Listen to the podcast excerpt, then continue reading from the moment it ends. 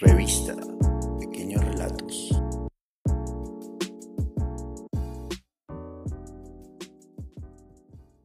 Bienvenidos oyentes, hoy tenemos a Alejandro Forero, o Branquia, como se le conoce de forma artística, con quien estaremos hablando sobre el arte y su trabajo creativo. Yo soy Ana María Gallón Cano, editora y presentadora de este podcast de la revista editorial Pequeños Relatos. Así que una vez más, sean bienvenidos a Ecos Hablantes. Alejandro, bienvenido. ¿Cómo estás el día de hoy? Eh, por favor, preséntate un poquito y cuéntanos sobre ti para aquellos que no tienen el placer de conocerte. Dinos quién es Branquia. Hola, muy buenos días, mucho gusto. Yo soy Alejandro Forero. Eh, en este mundo de las artes eh, me conocen como Branquia. Branquia es un artista que, que, lleva desarrollando su trabajo casi que desde toda la vida digamos que he tenido como, como la necesidad de pasar por diferentes espacios de las artes, no solo las artes plásticas y visuales, que es realmente a lo que me dedico en este momento, sino he tenido que pasar por otras artes, ¿no? Yo pienso que, que un artista pues está supeditado al, al, al cuerpo y explorar el cuerpo es una cuestión necesaria para cualquier artista. Entonces, en un principio todo esto que hoy en día Branquia empezó siendo algo mucho más pequeño eh, y empecé como en, otra, en otros escenarios de las artes, ¿no? Como que mis primeros acercamientos también fueron desde el teatro, desde las artes escénicas. Y por muchos años eh, tuve la oportunidad de narrar cuentos, poesías y relatos a, a otras personas. Entonces fue como la manera de empezar con esto que, que llega a ser en día hoy un, artista plástico más.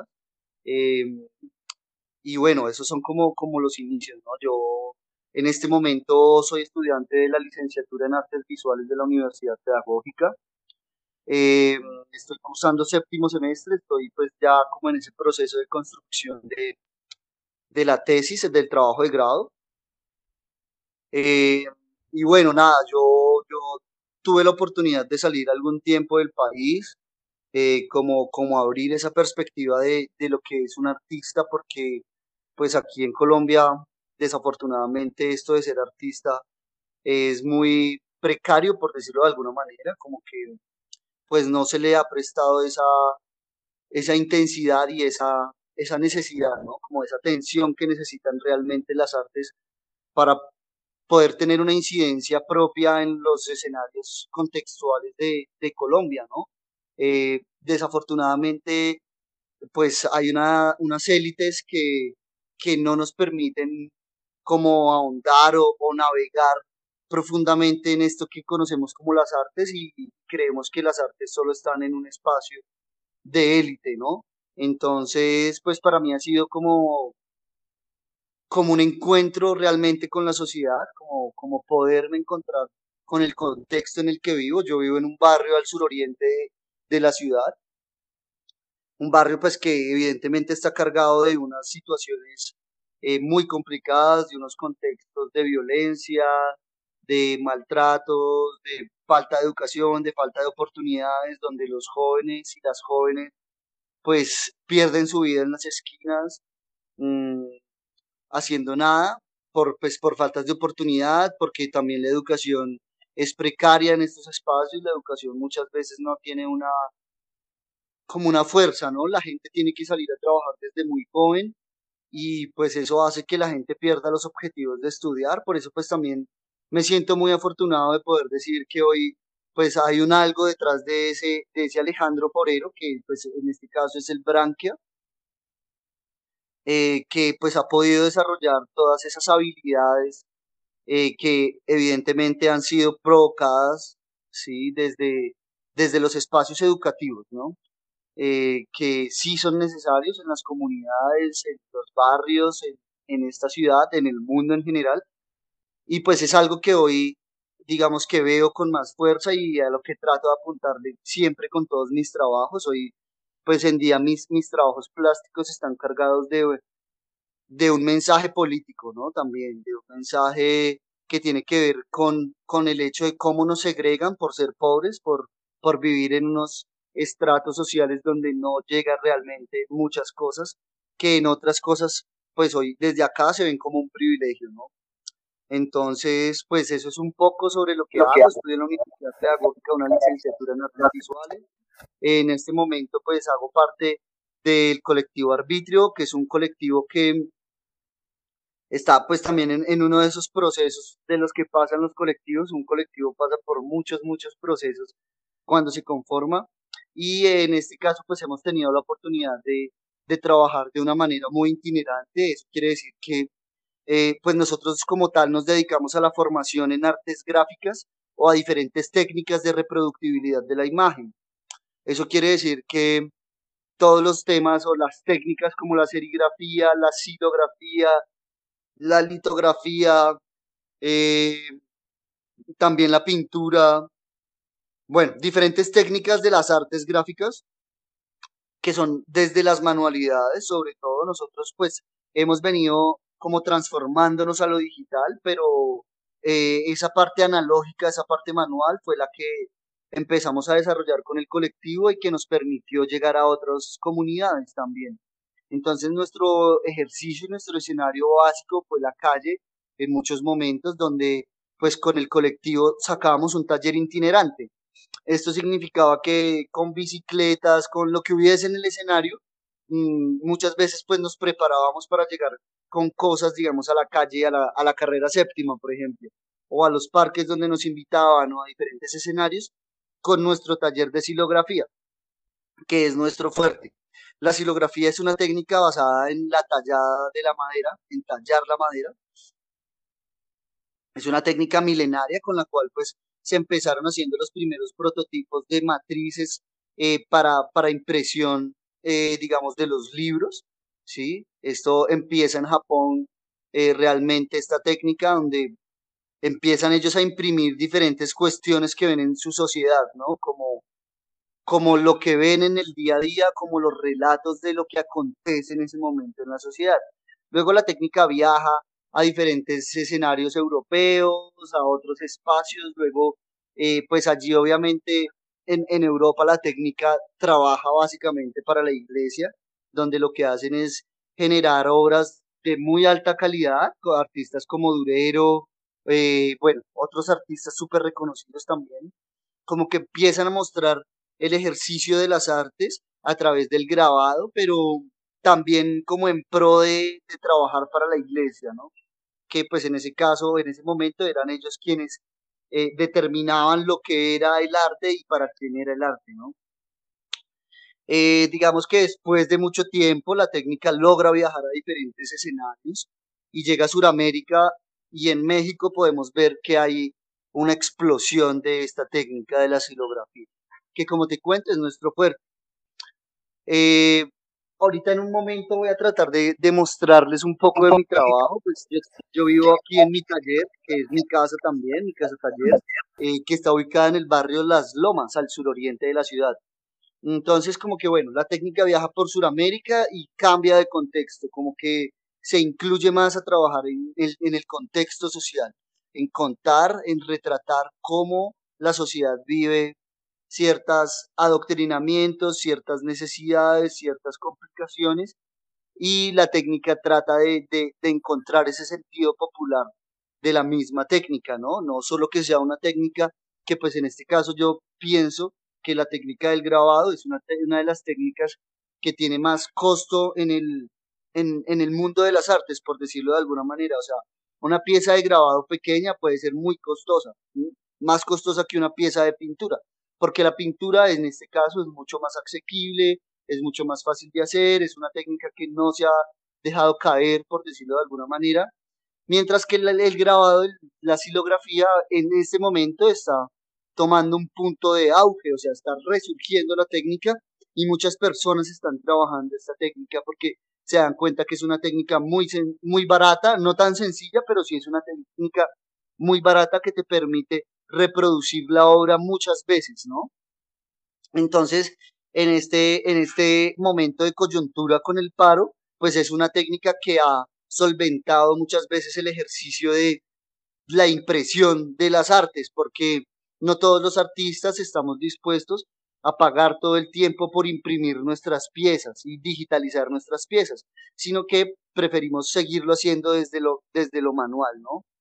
Entonces, pues en este caso yo, yo quiero concluir como esta primera pregunta de quién soy y qué hago.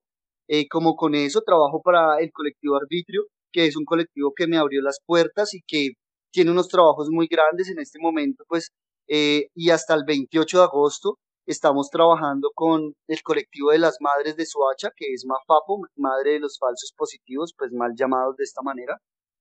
Eh, colectivo con el cual tuvimos la oportunidad de, generar un espacio de aprendizaje que surgió desde la Universidad Pedagógica como un escenario de práctica pedagógica, eh, pero que se amplió, se amplió y pudo, pudo traspasar esas fronteras y descentralizar el ejercicio educativo, que es algo que para mí es muy relevante, porque desafortunadamente si tú no pasas por la academia, si no pasas por la universidad, no te puedes llamar artista o no puedes decir que aprendiste sobre las artes. Y pues nosotros como artistas, generadores de conocimiento y maestros también, profesores, pues pensamos que es necesario descentralizar el ejercicio de las artes y dejar que surjan no solo en la universidad, sino que pase a otros escenarios del barrio, del salón comunal, del parque, porque también son escenarios que son primordiales para la enseñanza y para la pedagogía, porque el colegio solo se encarga de enseñar unas cosas, pero nosotros como artistas y maestros, digamos, em, podemos o pudimos aprender que la pedagogía está en todos lados, no solo en el colegio y en la universidad. Entonces, para mí sí es un hecho muy importante que este escenario que se ha podido generar con Arbitrio y con las madres de Soacha, pues nos permitió generar una apertura a otros mundos de las artes, en este caso a la galería. Eh, si nos damos cuenta, pues la galería es un escenario muy complejo donde solo llegan artistas que llevan muchos años trabajando o tienen una palanca o X o Y o, pues ya tienen su, su, trabajo de muchos años y nosotros pues tuvimos como la posibilidad de, de generar con las mamitas estos escenarios y ampliarlos a muchos otros. Entonces, eh, lo que sucedió con las mamás fue que en estas prácticas pedagógicas les enseñamos sobre la técnica de la, de la silografía y ellas pues tuvieron la oportunidad de generar unas piezas, unas obras de arte que reprodujimos, que tuvimos la oportunidad de, sacar y ahora ya están impresas y se están exponiendo en un espacio que se llama Espacio de On. Es una galería en el centro de Bogotá, sobre toda la, la Jiménez, eh, muy cerca al CAI del Rosario. Entonces, pues básicamente Alejandro Forero es un artista que, que se piensa las artes como una manera de vivir también, porque pues muchas veces estamos acostumbrados y normalizamos el discurso que dice que el artista es pobre y se muere de hambre porque no hay oportunidades para el artista. Y sí, es una realidad porque precisamente se normalizan esos discursos y muchos artistas se ven inmersos en tener que regalar su trabajo muchas veces para poder eh, entrar en esa credibilidad de ser artista, ¿no? Porque no solo basta con decir yo soy artista, sino que tienes que demostrarlo con la pintura o con la técnica que tú desarrollas. Entonces, Branquia pues es un artista que piensa también en esos escenarios que están allá arriba en la élite, pero que piensa cómo llevar esos escenarios de la élite al barrio popular, que es de donde es Branquia, ¿no? Y ya por ahí más o menos va la cosa. Me dejaste pensando muchísimo en todo lo que me dijiste, claro, pero mucho en lo que dijiste de que aquí en Colombia tú no eres artista a menos de que pases por la universidad o por algún tipo de institución académica, o sea, no te puedes llamar artista. Y que creo que es muy difícil, sí, o sea, es muy difícil tener que hacer eso porque realmente todos nosotros, yo siendo escritora desde siempre he escrito, desde el colegio, desde que soy muy pequeña, entonces para mí siempre fue como, no, pues es que si quiero un día llamarme escritora, escritora, es que tengo que pasar por la universidad, es que tengo que pasar por un concurso, pasar por algo que me dé esa validación, ¿no? Que me gusta que tú ves el, arte como un medio de difusión político, ¿no? Entonces eso me gusta mucho. En ese sentido, quería abrir esta pregunta con respecto un poquito más hacia el arte y hacia tú cómo ves tu arte en el sentido político que lo es, ¿qué es lo que sientes al momento de crear tu arte? Bueno, eh, para mí básicamente esto de las artes tiene que ver mucho con lo que sentimos y cómo eso que sentimos podemos transformarlo, bien sea en una pieza o en un discurso, ¿no? Porque eh, digamos que esto del arte contemporáneo, pues el arte ha pasado ya como por muchas instancias y estamos, por decirlo así, en una época de, de la posmodernidad, ¿no? Que corresponde a una época del arte contemporáneo, ¿sí? Es la contemporaneidad del arte. Y esto implica que el arte no es solo una pieza gráfica o una escultura que tú ves, sino que esta pieza y esta escultura están ligadas con el discurso. Por eso el artista, desafortunadamente, para poderse llamar artista, no puede escapar a la academia, porque para ser artista necesitas un reconocimiento académico donde tú hablas o expresas no solo con una pieza plástica, ¿sí? O no con una obra de arte o no solo con una obra de teatro y algo pues que tenga que ver con un performance o con el movimiento del cuerpo, sino que tienes que estar ligado a un discurso y cómo ese discurso te hace a ti un artista. Entonces para mí, eh, pues digamos que el ser artista se convirtió en una necesidad porque digamos que donde vivo ser artista es algo ilógico y que no cabe en la cabeza de la gente precisamente porque no es una, una profesión convencional, ¿sí? Donde eres un ingeniero y sabes que tienes un empleo con un sueldo de que sabes que te va a llegar a fin de mes y que tienes unas eh, labores, unos deberes, unos horarios por cumplir, sino que el artista tiene otras concepciones de lo que es la vida, ¿no? ¿Sí? Sus horarios, unas concepciones sobre el tiempo mismo, eh, sobre la sociedad, sobre la política, sobre lo político, que es diferente a la política, ¿sí? Y pues para mí, digamos que pasar por una universidad pública ha sido también un ejercicio de formación, donde todo esto que surge como, como necesidad en el barrio se convierte en una como en una, en una escala, ¿no? Como en, un peldaño que me sirve a mí para, para poderme parar sobre algo y poder decir, bueno, eh, para mí el, el, discurso de lo político tiene que ver con, con cómo nosotros aprendemos y enseñamos las cosas. Por eso es complicado para mí decir que un artista solo puede ser el artista empírico y ahí es donde viene como esa, eh, esa, esa dicotomía entre lo que es arte y artesano, un artista y un artesano, porque el artesano pues muchas veces eh, se limita al trabajo de la mano, pero no siempre tiene un discurso que está generado desde lo político para poder hablar de las artes, ¿no? Entonces, en este caso, eh, para mí, pues, esto de las artes contemporáneas es algo complicado también, porque hay muchas cosas que para mí como artista no son arte. Yo digo, hay, hay cosas que no las puedo ver como arte, pero están respaldadas detrás de, de un discurso académico.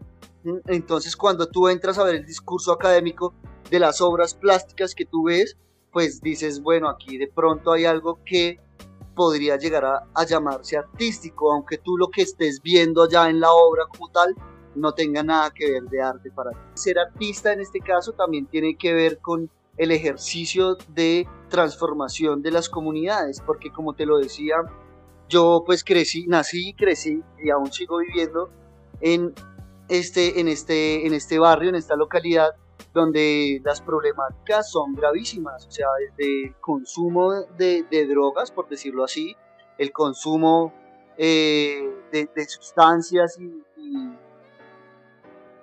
de cosas que uno dice, pues la sociedad no va bien eh, porque no es capaz de fijarse en esto y no hay la educación necesaria para podernos enseñar cómo a través de nuestro cuerpo y de nuestra mente podemos pensar en todas esas cosas. Había un profesor que eh, su cátedra, y la nombro yo siempre en muchos lados porque creo que es algo vital para nosotros como sociedad, para poder cambiar el pensamiento y la manera en que vivimos.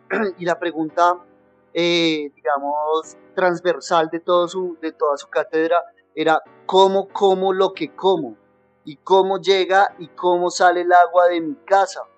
Porque desafortunadamente somos el único animal que hace sus, sus, sus eh, materias fecales en el agua. En los, el resto de los animales, a menos de los pescados, obviamente, pues que han transformado toda su, su, comida para pues que sea bio, bioagradable y bioamigable con el mar.